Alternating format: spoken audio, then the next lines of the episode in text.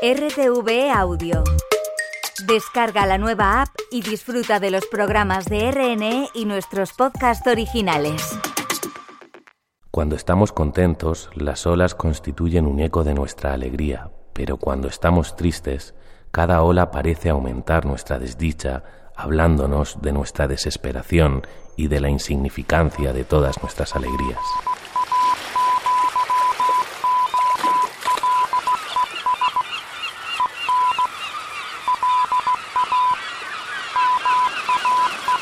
Españoles en la mar.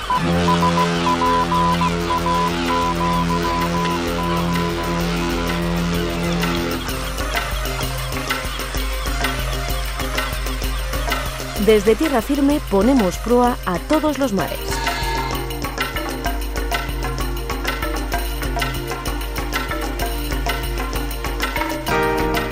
Saludos y bienvenidos, bienvenidas un día más a Españoles en la Mar, el programa dedicado al sector pesquero, la navegación y la mar de Radio Exterior de España. Comenzamos este espacio realizado junto a Manu Martín en el control de sonido y Antonio Fernández, Oscar González, Álvaro Sánchez, Marta Fernández y quien les habla, Coral Consuegra, en la redacción y al micrófono. La muerte de dos guardias civiles en Barbate, Cádiz, arrollados por una narcolancha, ha provocado que la Asociación Española de Titulados Náuticos Pesqueros pida la creación de un cuerpo de guardacostas en el que participe también la Armada. Antonio Fernández ha hablado con su presidente, José Manuel Muñiz. El Ministerio para la Transición Ecológica ha designado siete nuevas áreas marinas protegidas, una decisión aplaudida desde las organizaciones ecologistas. Hablamos de ello con la científica marina senior de Oceana en Europa, Silvia García. El IEO lidera un nuevo proyecto que contribuye al avance hacia una nueva gestión pesquera basada en los ecosistemas. Para saber más sobre este tema, Marta Fernández ha entrevistado a Santiago Cerviño, que es uno de los responsables de este proyecto. Y el IEO participa también en un proyecto europeo que investiga el impacto de los contaminantes emergentes en el medio marino, el proyecto Contrast. Han hablado de ello Álvaro Sánchez y Juan Bellas, que es investigador del Centro Oceanográfico de Vigo del IEO y responsable de este proyecto en España. Por último, y como cada día, haremos un repaso por la actualidad del sector marítimo y pesquero. Comenzamos. Queremos conocer a nuestros oyentes. Radio Exterior de España pone a su disposición un número de WhatsApp para enviar una nota de voz. Es el 34, código de España, 680-688-698. Repetimos, 34, 680, 688, 698. Queremos saber desde dónde nos escuchan, si lo hace por onda corta, internet, satélite o celular qué programas son de su interés y, por supuesto, sus comentarios u opiniones. Si quiere que nos pongamos en contacto con ustedes, déjenos su nombre, apellidos y teléfono o dirección de correo electrónico. Esperamos sus notas de voz de WhatsApp en el número 34, código de España, 680-688-698. Repetimos, 34 680 688 698. Radio Exterior de España.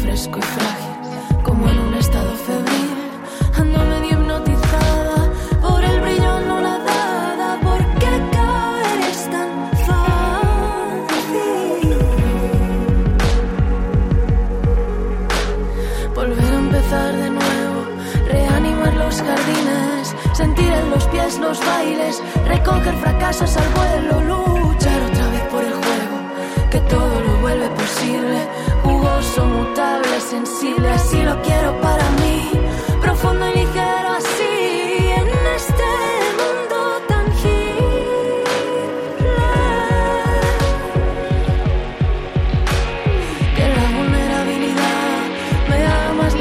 Asociación Española de Titulados Náuticos Pesqueros pide la creación de un cuerpo de guardacostas en el que participe la Armada, junto con el resto de fuerzas y cuerpos de seguridad del Estado. Aetinapae eh, considera que es la única forma de evitar sucesos como el asesinato de dos guardias civiles que fueron arrollados por una narcolancha en Barbate. Antonio Fernández ha hablado con su presidente. Hoy queremos hablar del trágico suceso en el que dos guardias civiles han fallecido tras ser arrollados por una narcolancha en el puerto de Barbate, en Cádiz. José Manuel Muñiz es el presidente de Atinape. Hola, ¿qué tal? Muy buenos días. Buenos días a todos. José Manuel, ¿qué crees que ha fallado en este caso y también si crees que se podrían haber evitado estas muertes? Eh, Sin duda, nosotros hace muchos años, muchísimos, como tantos como 35 aproximadamente, eh, eh, en, las reuniones que estábamos, que celebramos en Madrid, en la Dirección General de la Marina Mercante, por un cambio de modelo del servicio territorial de, digamos, de la protección de las costas y de las fronteras marítimas, nosotros siempre hemos abogado por la creación de un sistema Coast Guard que es el, digamos, el más dinámico, el que mejor funciona, es el modelo norteamericano, canadiense, del norte de Europa, de los países más avanzados. Es un servicio integral donde, es, digamos, hay una situación de tripulaciones mixtas, civiles y militares, donde se implican todos los ministerios que tienen competencias, que no son pocos, es el mundo marítimo pesquero, y ese es mucho más ágil y son barcos con un porte, con una tecnología, una capacidad de respuesta que no puede tener una zodia, una zodia ni va a tener, por mucho que tenga, pues una lancha de vigilancia de estas, pues que todos conocemos, ni del SVA, ni del ni del ni de la Guardia Civil del Mar, ni, ni muchas otras, porque en fin, esto ya es un reino de taifas insoportable, ¿no? Las comunidades autónomas tienen su propia inspección, las cofradías, en fin, esto es la casa Tócame Roque. Poner orden ahora es muy complejo. Yo mm, creemos que es complejo por la situación política del país, pero en ese momento yo creo que ahora se reconoce por parte de los que se resistían hace tantos años a que hubiese sido un modelo ideal para proteger sobre todo fronteras tan sensibles como es el estrecho de Gibraltar, en fin, la costa noroeste de España que también es, digamos, eh, conflictiva y donde se opera mucho en el, en el terreno del narcotráfico, pero eso tendría competencias más allá que eso, eh, incluso en la inspección pesquera, en la seguridad marítima, en la sanidad, etcétera. Eso es lo que eh, de alguna manera no se hizo y hoy, pues, yo creo que mandar, hombre, puede, parecer un tema puntual, pero las imágenes que se ven, lo que se escucha y lo que se oye, no solo ahí en el campo de Gibraltar, en otros puntos de litoral español, es que el sistema hace bastantes aguas. Y esto no es un problema de este ministro, de este otro, del más allá. Es un problema del propio sistema, que es un sistema fallido. Nace enfermo, nace, digamos, con carencias y los resultados pues son estos, que hay inocentes como estos dos guardias civiles, pues que pierden la vida y se les manda, se les envía naturalmente por muy crudo que parezca, pues al matadero. Hay que reflexionar y España debe ser un país y estar en la vanguardia de los países, de la, digamos, del mundo occidental, que ya tienen, digamos, este sistema de guardacostas mejorado, actualizado, adaptado al sistema, pero eso ahora con las comunidades autónomas, con competencias transferidas y tal, pero sí se puede hacer, porque al fin y al cabo las, las autonomías solo tienen competencias eh, de, en aguas interiores desde la línea base hacia, hacia adentro, ¿no? sobre todo que más tienes Galicia por, por la configuración de las rías, pero vamos, me imagino que la política va a interferir y no será fácil, pero sí es necesario, es necesario, si no, me imagino que esto será un caos eh, que producirá pues víctimas desgraciadamente. Eh, vosotros mm, lo que mm, consideréis es que dentro de ese modelo de guardacostas es la Armada quien tiene que tener el principal protagonismo, puesto que cuenta con más medios ¿no? que el resto de, de cuerpos de fuerzas Sí. y seguridad del Estado. Sin duda, es que la Armada es, es, forma parte de los cuerpos y fuerzas de seguridad del Estado. Es que a mí eh, a cualquier ciudadano le dicen la Armada. La Armada eh, es un cuerpo que no está para, aparte de ir a misiones de paz, no estamos en guerra ni necesita, digamos, estar al servicio de la sociedad civil y tiene elementos que están ahí muriéndose de risa, como helicópteros de primera generación en la base de Rota y en muchos sitios que pueden estar al servicio de, digamos, de estas cosas tan, tan rechazables y, que se hacen con tanta impunidad por parte de la delincuencia.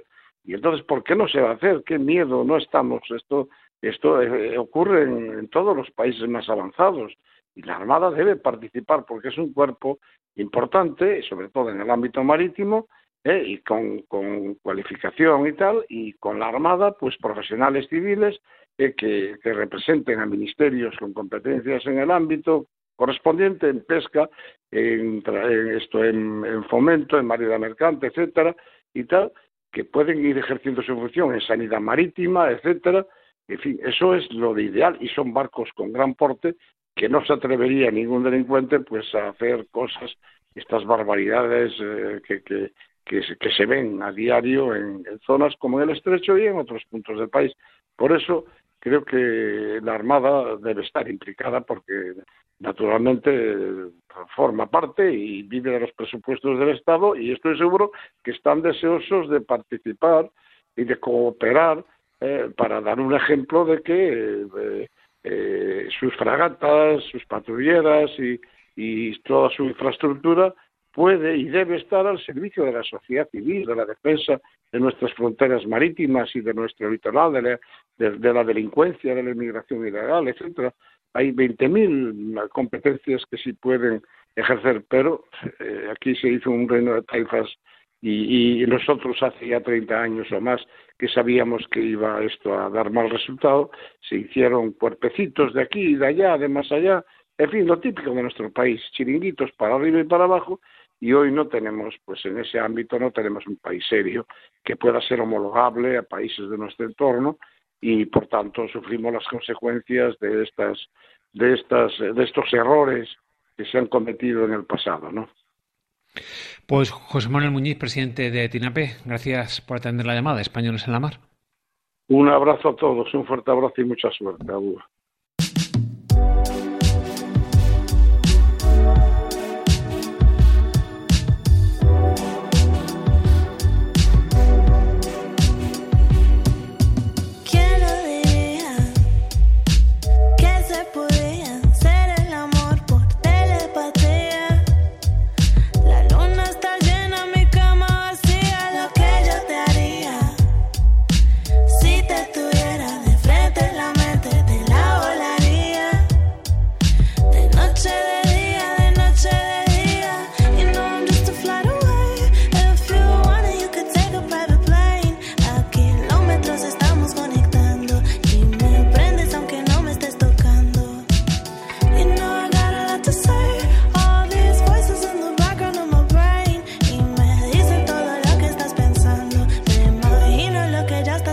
volando.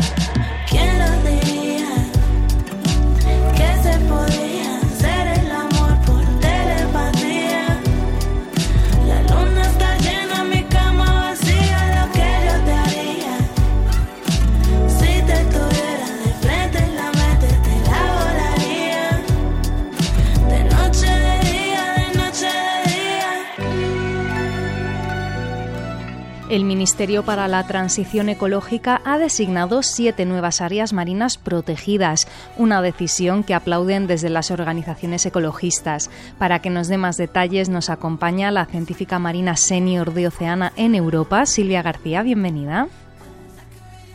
Hola, muy buenas. Y Silvia, lo primero, ¿dónde están estas áreas?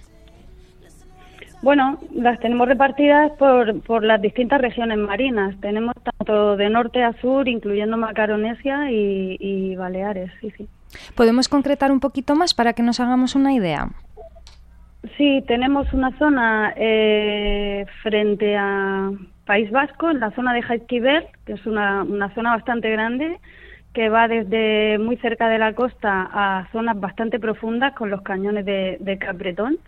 Después, hacia noroeste, el corredor migratorio de aves que, que incluye aguas de Galicia y de Asturias. Eh, luego, si nos vamos a Macaronesia, tenemos dos amplias zonas de montañas submarinas, tanto a norte como a sur de, de las islas.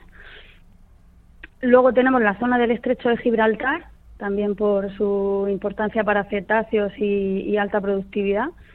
Y, ya en Mediterráneo, eh, la zona de los cañones de Alicante, que tiene una geología sumergida bastante interesante, con numerosas elevaciones y, zona de cañón. Y, el oeste de Ibiza, también con, una serie de montículos eh, también muy interesantes. Y Silvia, ¿qué características tienen que tener estas áreas para ser merecedoras de convertirse en áreas protegidas? Sí, estamos hablando de zonas que se han designado que se quieren incluir en la red Natura 2000. La red Natura 2000 es la, gran red de áreas protegidas de Europa y cada uno de los países eh, de la de Europa pues tiene que designar sus propias áreas y, todo se rige por los criterios establecidos en la Directiva de Hábitats, que también ha sido pues reflejada en las legislaciones nacionales. Y estos criterios son unas listas de hábitats, como son los arrecifes o estructuras especiales generadas por emanaciones de gases y otra serie de hábitats, las praderas de Posidonia y otra serie de hábitats, y una lista de especies como serían cetáceos, tortugas y, entre, entre otras. Eh, estamos hablando solo de medio marino ahora, pero por supuesto la red Natura incluye también el medio terrestre con sus propios criterios de, de hábitats y de especies. Entonces, pues todas estas áreas han sido estudiadas y, señaladas como importantes para formar parte de la red Natura 2000 porque eh, cubren estos hábitats y especies que precisan protección según esta normativa. Desde Oceana, además, eh, creo que habéis participado ¿no? en esta designación. Sí, mm, tanto desde origen con nuestras propias expediciones, que, hemos aportado datos de nuestras expediciones de algunas de estas zonas, no de todas, pero de, de buena parte de estas zonas, con nuestras expediciones en el mar, investigando estos fondos marinos, em, tanto en los procesos participativos, por supuesto, como en los comités de, este gran proyecto Life Intemares que, que el gobierno está llevando a cabo para mejorar la red Natura, tanto la designación de zonas como la gestión de las mismas. Entiendo entonces que hay pues una conversación fluida, ¿no? con las administraciones para ser más eficientes en la protección de estas áreas.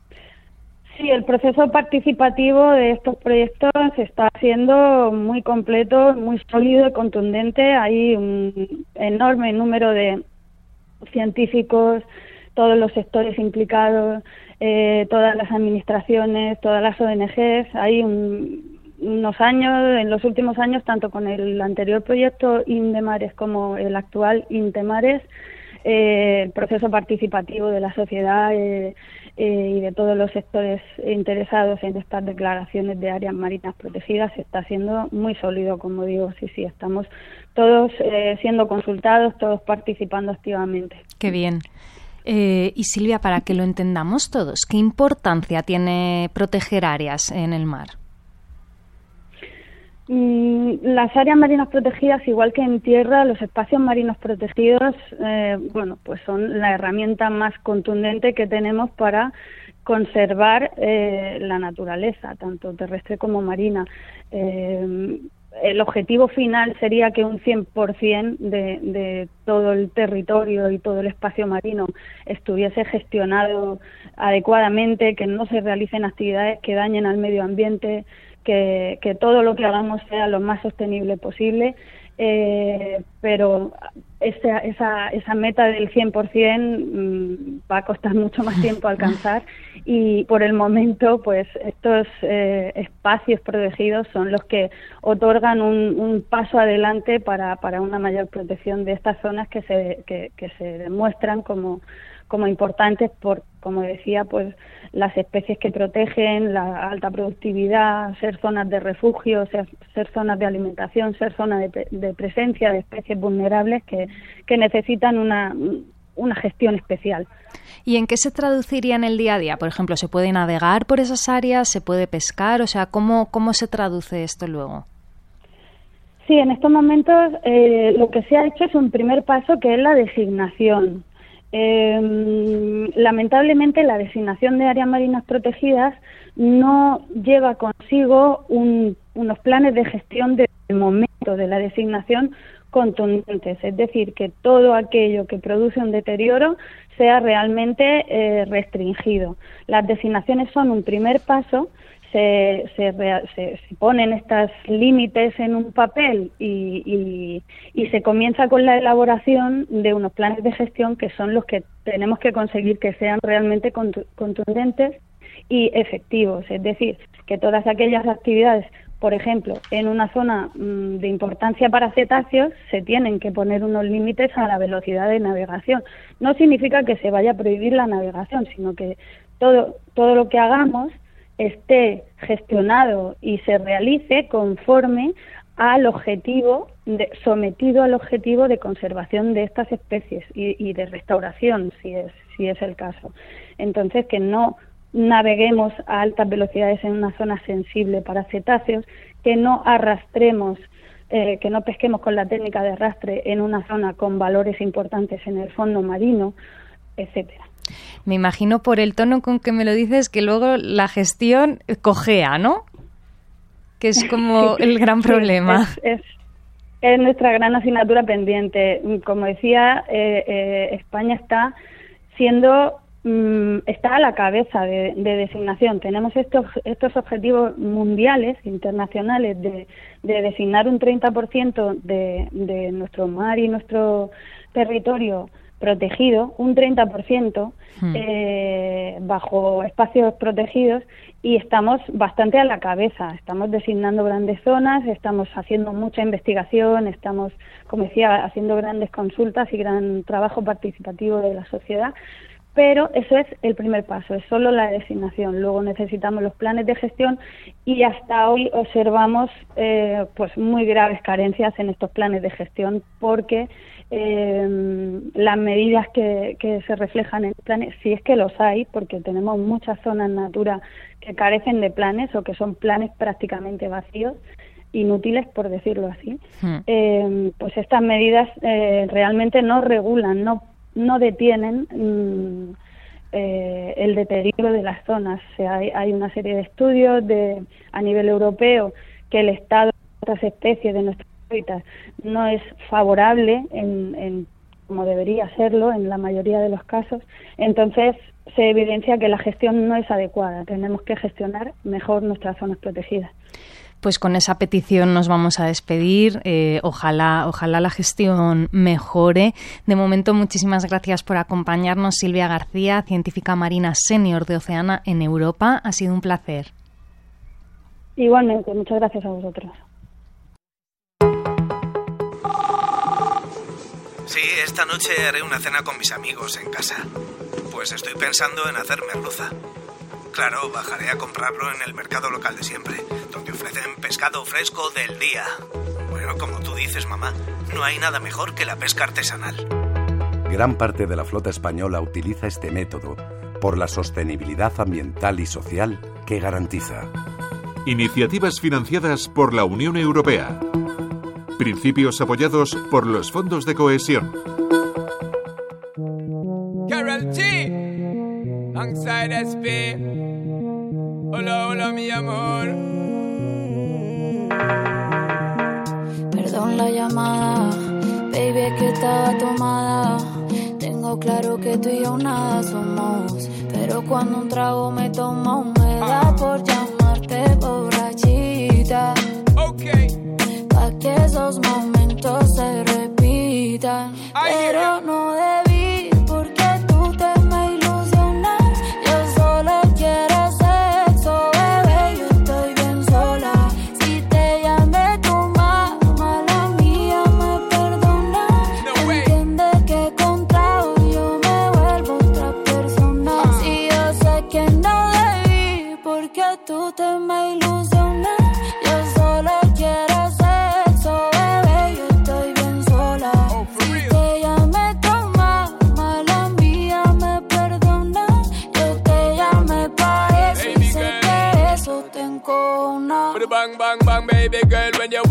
Tell me say you want it anytime, but nobody play them games. I got the love for your girl, number one, that's my word, and it comes with the fire and flame. Fuego!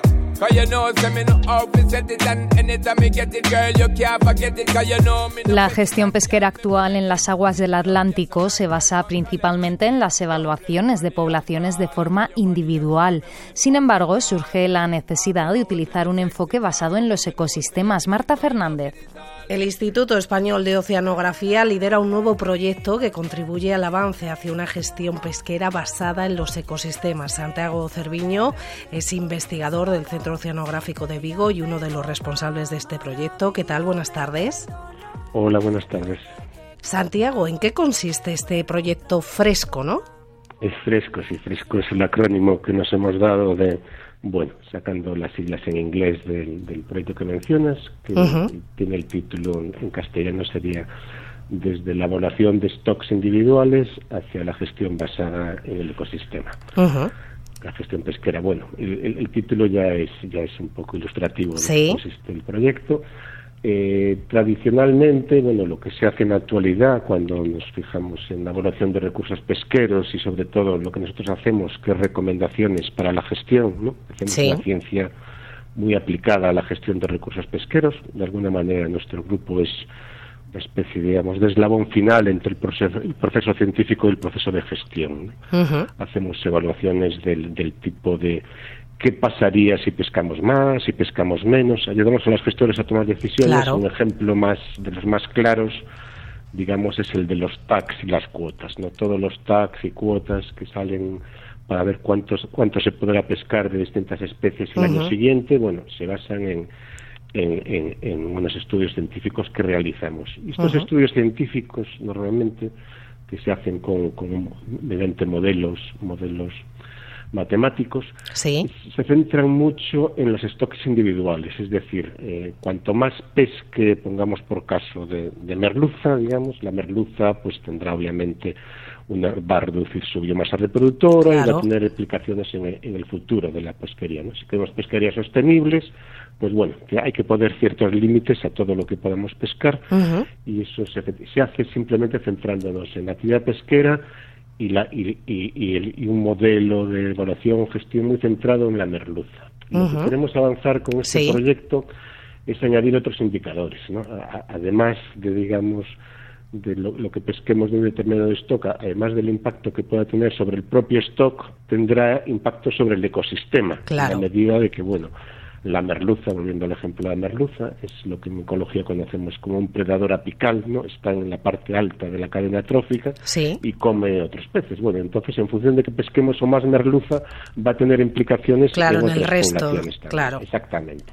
Entonces queremos añadir en este proceso de decisión algo que, nos vienen solicitando ya un poco las la bueno la Unión Europea, las, las Lógico. Los distintos acuerdos internacionales, que, que, ampliemos un poco las implicaciones de las decisiones pesqueras pues sobre los impactos sobre el ecosistema. Y esto es lo que tratamos de buscar en, este proyecto. Santiago, ¿y cómo, cómo se va a realizar? Porque es eh, eminentemente teórico, ¿no? no o sea, se podrá poner en la práctica, pero de momento es eminentemente teórico, ¿verdad? Sí, los proyectos de investigación normalmente pues tratan de tener una pregunta interesante que responder y en función de los resultados pues con, pues conseguiremos llevarlo en la práctica o no. Nosotros, como, como te comentaba antes, somos un equipo que está muy implicado en, en, en, toda la, la, evaluación muy enfocada a tener resultados para gestión, lo que sí que nos, nos, nos, nos interesa es, es que esto eh, pueda llevarse a la práctica. Claro queremos ser, somos pragmáticos. Entonces, efectivamente, eh, la, manera que tenemos de trabajar, somos un equipo que muy variado, tenemos matemáticos, biólogos, sociólogos, hay gente de, distintas de distintas formaciones. Sí. Pero la manera como trabajamos somos una especie de... Bueno, sois vuestro propio ecosistema. Es, sí, sí, de alguna manera. Lo que tratamos de hacer es simular en ordenador todos los procesos que consideramos relevantes para la toma de decisiones. ¿no? o sea, simulamos en un ordenador la dinámica de una población individual, simulamos en el ordenador la dinámica de todo. Cuando hablo de dinámica me refiero de procesos que, se prolongan en el tiempo. ¿no? Entonces, bueno, se eh, la, la, dinámica del ecosistema y, lo que vamos a aportar, digamos, en este modelo es, la simulación del link entre un de la unión entre el proceso de individual y la actividad pesquera y el ecosistema.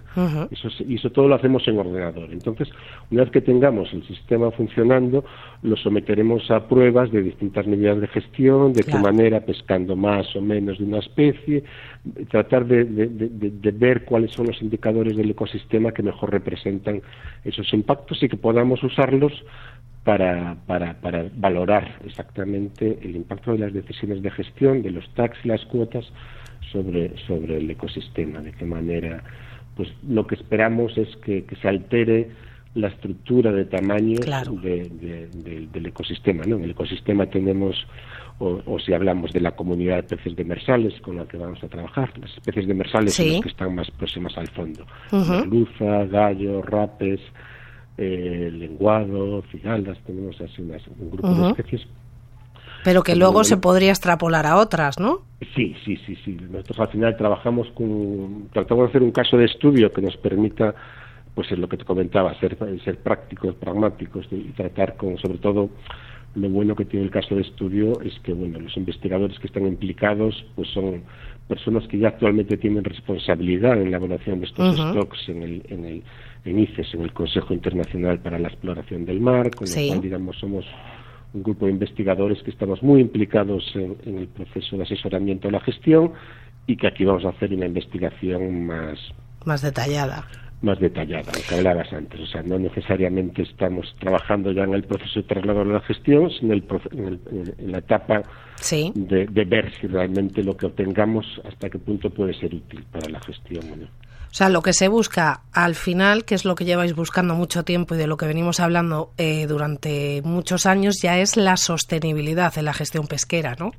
Exactamente. Lo que tratamos de buscar ya es en, este proyecto, eh, esa sostenibilidad ya la estamos eh, la estamos tratando, pero de un modo individual con los stocks, ¿no? Queremos que la merluza sea sostenible, queremos que que los gallos sean sostenibles, que los rapes sean sostenibles, pero aquí lo que queremos dar un paso es de, que el ecosistema sea sostenible. A fin de cuentas, un ecosistema sano va a permitirnos pescar más adecuadamente merluzas, gallos, rapes. O sea que es un poco el paso que queremos dar con este proyecto. ¿Cuántas personas formáis parte de este proyecto? El número exacto, eh, déjame ver porque no tengo aquí abierto. Nada, no te preocupes, con que me digas un, estimado. Eh, sobre todo somos eh, investigadores del, del IO, de Vigo, Coruña, Santander y Cádiz, y hemos establecido, y, aquí hay sobre todo gente que trabaja en esta, en esta eh, evaluando stocks individuales, y hay investigadores que trabajan ya en modelos ecosistémicos, ¿no? modelando todo el ecosistema. Y a mayores hemos contactado con un investigador de la Universidad de York que ha desarrollado un modelo novedoso y que, lo queremos poner a prueba también. ¿no? Es eh, Gustav Delius, un investigador de la Universidad de York, que bueno que es un colaborador del proyecto. Somos en total uno, dos, tres, cuatro, cinco. Somos unas doce personas. Bueno, este un equipo completito. ¿Qué duración va a tener? ¿Cuándo esperáis tener los resultados? Son tres años de proyecto, eh, arrancando desde ahora, desde principios de, año, nos quedan tres años por delante. Una última pregunta. En esto hay ayuda de la Unión Europea, ¿no? Porque interesa financiación. Bueno, en este caso es, financiación nacional, aunque efectivamente yo creo que tiene fondos europeos también por detrás, pero es financiación nacional de, de la Agencia Estatal de Investigación que pertenece al Ministerio de Ciencia. ¿no? Pues estaremos muy pendientes de este proyecto fresco, lo vamos a seguir muy de cerca aquí en Españoles en la Mar. Santiago Cerviño, investigador del Centro Oceanográfico de Vigo y uno de estos responsables del proyecto. Gracias por estar aquí con nosotros. Gracias a vosotros.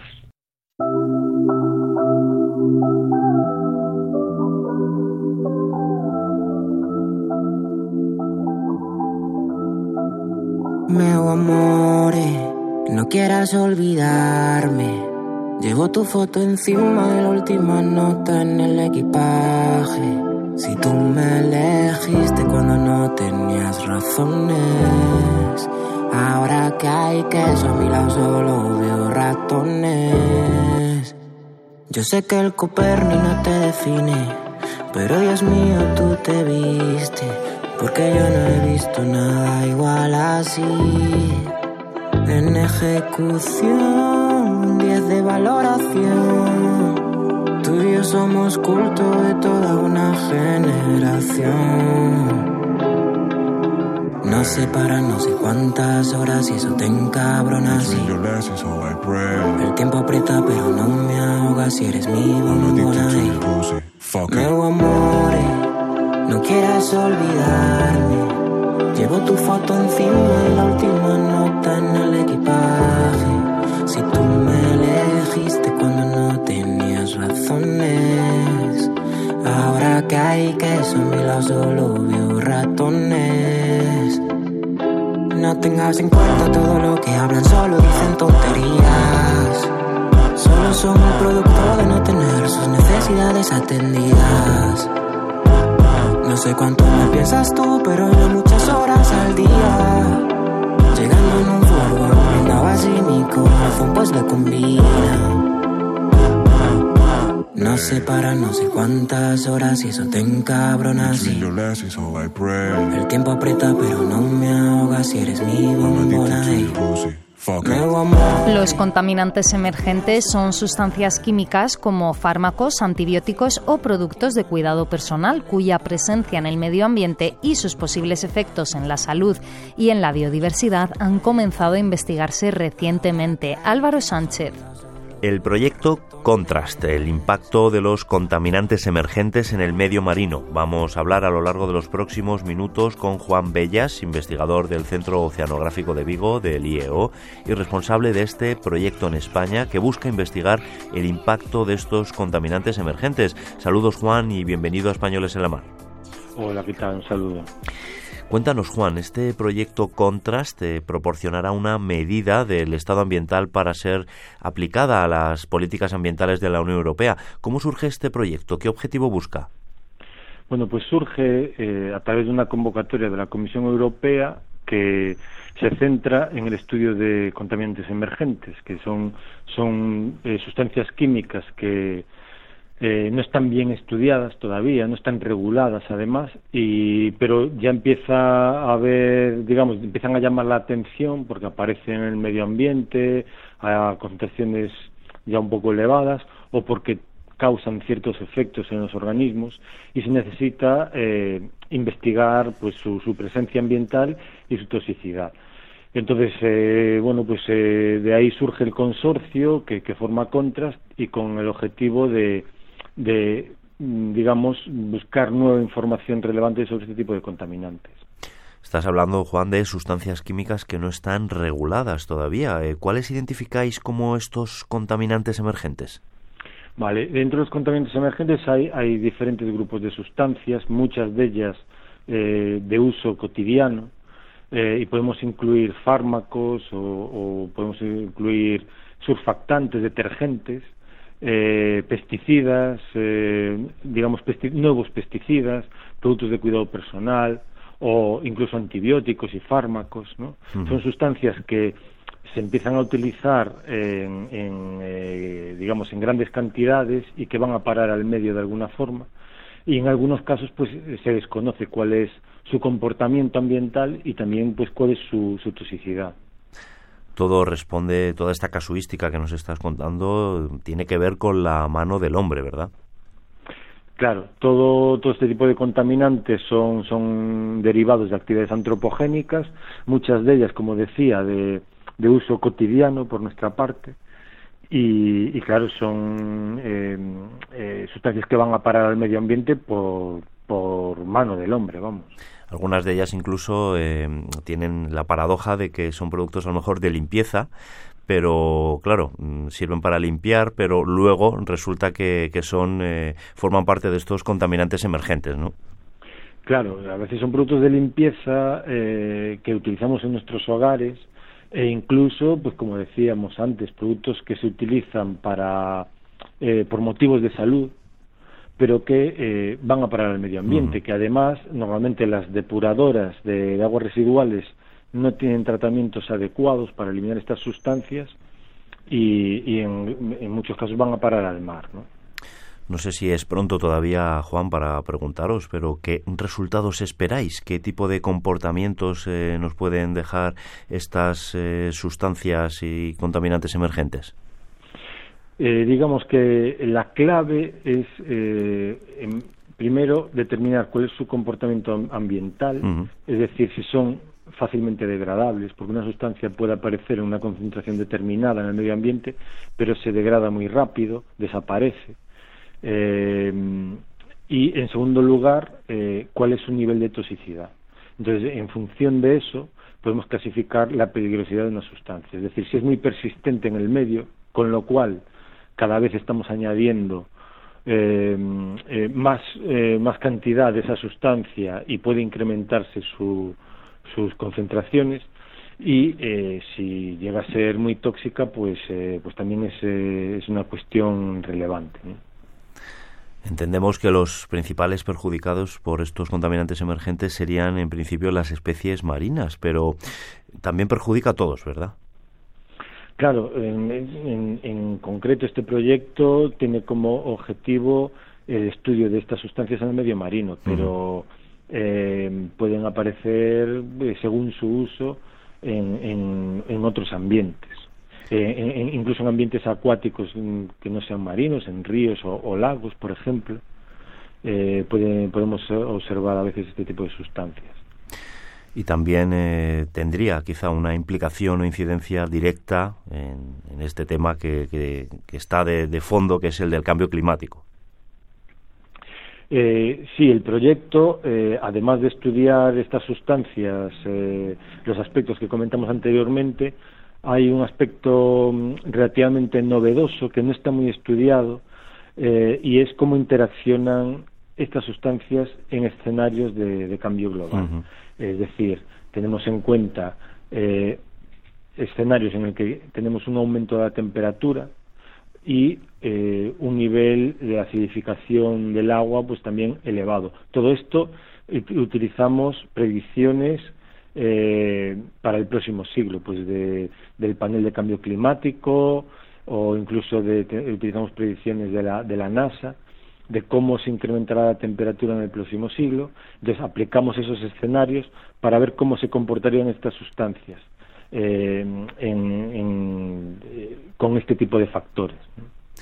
Y ya para terminar, Juan, se trata de una iniciativa, este proyecto es una iniciativa europea en la que participa el IEO CSIC, pero ¿cómo os habéis coordinado? ¿Cuál es vuestra parte, vuestro cometido en este proyecto? Eh, bueno, pues nosotros eh, llevamos la parte española del proyecto y además lo que hacemos es, eh, somos coordinadores de, un paquete de trabajo. El proyecto está dividido en ocho paquetes de trabajo y uno de ellos que es el de desarrollo de herramientas de monitoring biológico para, para evaluar cómo es el impacto de estos contaminantes en el ambiente marino, pues este paquete de trabajo eh, también lo, vamos a coordinar nosotros desde el IEO. Hay un montón de países implicados, ¿verdad? Eh, sí, pues hay, hay eh, diferentes países europeos implicados. Tenemos, tenemos Noruega, Países Bajos, eh, Francia, Suecia, Grecia, eh, Reino Unido. Eh, entonces, bueno, pues hemos coordinado un consorcio, nos hemos coordinado dentro de un consorcio bastante amplio, incluyendo países del Mar del Norte, de, la fachada atlántica y del Mediterráneo, y que nos permite también incluir en el proyecto varios casos de estudio en el que lo, los conocimientos que adquiramos en laboratorio, de experimentos controlados en laboratorio, también los vamos a desarrollar en casos de estudio en, en, el mar, ¿no? con casos prácticos en el que mediremos las concentraciones reales y los efectos reales en el medio ambiente. Pues Juan Bellas, investigador del Centro Oceanográfico de Vigo, del IEO, y responsable de este proyecto Contrast en España, Muchas gracias por estos minutos en el programa, mucho éxito con este proyecto y saludos y hasta la próxima. Pues nada, muchas gracias a vosotros y un saludo. ¿Sabes que nuestro equipo de investigación acaba de recibir un premio por su compromiso con las reservas marinas? Hemos liderado un proyecto científico que rescata la tradición y cultura de las actividades pesqueras. Al proteger las áreas marítimas, se aumenta el número de especies animales y vegetales y se favorece la reparación de numerosos ecosistemas, de la misma forma que se desarrolla una economía azul sostenible. Iniciativas financiadas por la Unión Europea. Principios apoyados por los fondos de cohesión.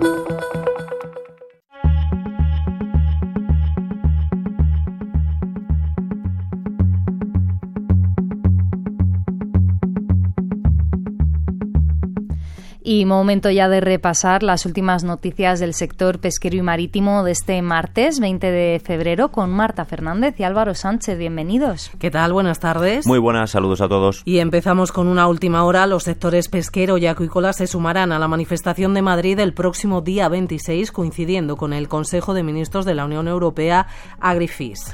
Además, han solicitado a Luis Planas, ministro de Agricultura, Pesca y Alimentación, una reunión para exponerle las inquietudes de las empresas y los trabajadores que lo conforman y que las organizaciones que lo representan han recopilado. Y nos vamos ahora a Doñana. Ayer Teresa Rivera, ministra para la Transición Ecológica y el Reto Demográfico de España, suspendía una reunión con municipios de la zona incluidos en el pacto alcanzado el año pasado. Pero hoy el encuentro ya tiene nueva fecha y la ministra y el presidente de la Junta, Moreno Bonilla, han calmado las aguas. La Junta modificará el decreto que el Gobierno consideraba que podía convertir en cultivables suelos forestales junto al espacio protegido. Rosa Besteiro.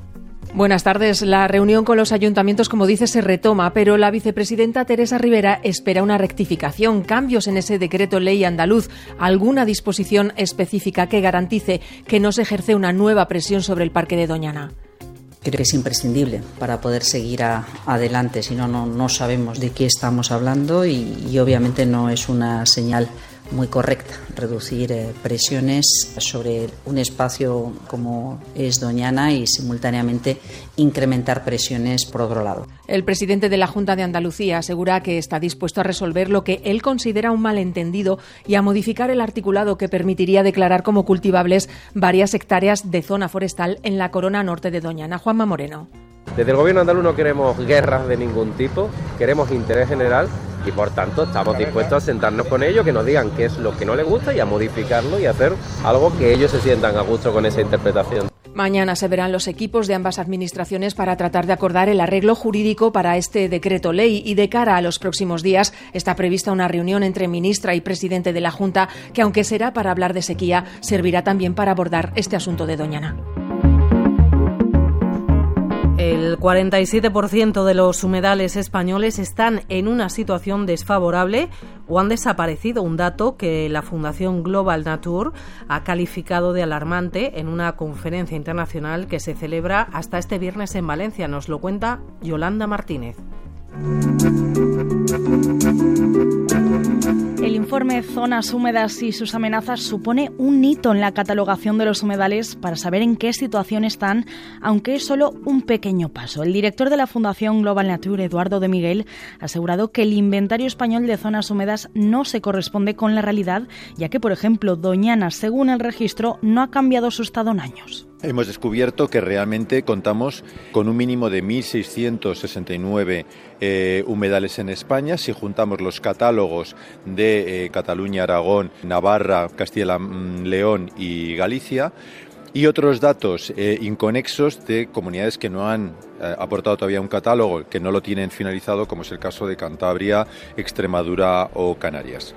El Congreso destaca que se debe apostar por diseñar acciones de gestión que no solo fomenten la conservación de la biodiversidad, sino que ayuden a mitigar los efectos del cambio climático. Los humedales tienen una gran capacidad de captación de carbono y de mitigar las emisiones eh, de gases de efecto invernadero a la atmósfera, especialmente porque cuando están degradados las emisiones pueden ser grandes y pueden generar calentamiento, pero cuando los humedales están bien conservados, tienen una alta salud ecológica, son eh, eh, unos tipos de ecosistemas que contribuyen a mitigar el cambio climático. Aquí en la comunidad valenciana hay registrados 53 humedales. Los marjales son los más comunes y los que tienen una mayor capacidad de mitigación, eso sí, cuando están sanos. También pueden generar calentamiento cuando no lo están, por tanto, necesitamos un compromiso para que los humedales se recuperen, se mantengan en buena salud ecológica y así también nos ayuden a mitigar el cambio climático. Este congreso, enmarcado dentro de la capitalidad verde europea que ostenta este año Valencia, pone el foco en que si se gestionan bien, los humedales mediterráneos pueden contribuir a la reducción de las emisiones de gases de efecto invernadero.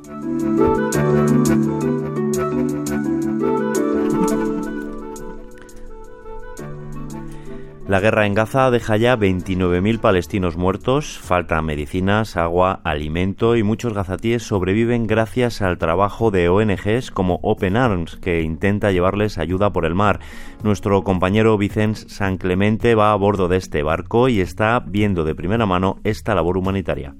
Esta no es la misión ideada por dos Quijotes, Oscar Camps y José Andrés. Es un grito de alarma partiendo de una realidad desesperante, la del norte de Gaza. Oscar Camps, fundador de Open Arms. Eh, el hambre y la falta de recursos eh, de primera necesidad eh, son bien visibles, sobre todo en el norte de Gaza. La proyección de esta misión 109 de Open Arms no es solo un viaje, es construir el plan del corredor humanitario y gestionarlo desde un principio, dejando garantizado su funcionamiento. No solamente para, para esta carga, para estas 57 toneladas, sino, sino para poder de forma escalable llegar hasta 800 o 1000 toneladas al día, ¿no? desembarcar.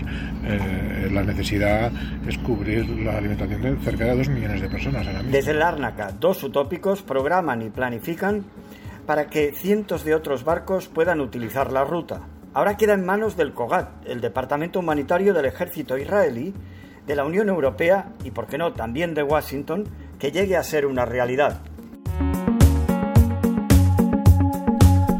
La Asociación de Organizaciones Ecologistas SEAT Arris ha pedido que la Comisión Europea y los Estados miembros de la Unión Europea adopten un enfoque más progresista en la asignación de cuotas pesqueras basándose en una distribución más sostenible y equitativa. En concreto, en un informe difundido hoy, en el que también han colaborado las ONGs Ecologistas en Acción, Siaena y Band, piden que la asignación de cuotas de pesca se base en criterios medioambientales o sociales, como estipulan las normas actuales de la Unión Europea, pero que rara vez aplican los Estados miembros. Y en Aragón los aficionados a la pesca podrán obtener su permiso de pesca a través de una app. Esta aplicación ha sido diseñada para brindar una solución integral que permita a los usuarios, tanto gestores como pescadores, llevar a cabo el proceso de solicitud, emisión y seguimiento de permisos de pesca de manera eficiente y efectiva. Aragón cuenta con 29 cotos sociales de pesca en aguas trucheras y uno en aguas ciprinícolas. Álvaro, Marta, gracias. Hasta mañana. Hasta mañana. Hasta mañana.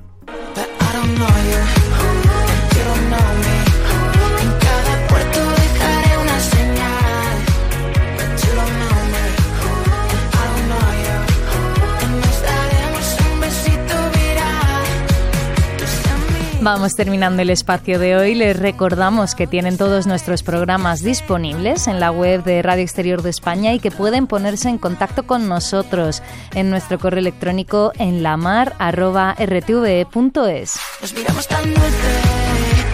Con Marlena y su canción Amor de Verano nos despedimos del programa de hoy y les deseamos a todos y a todas buena mar desde Radio Exterior de España.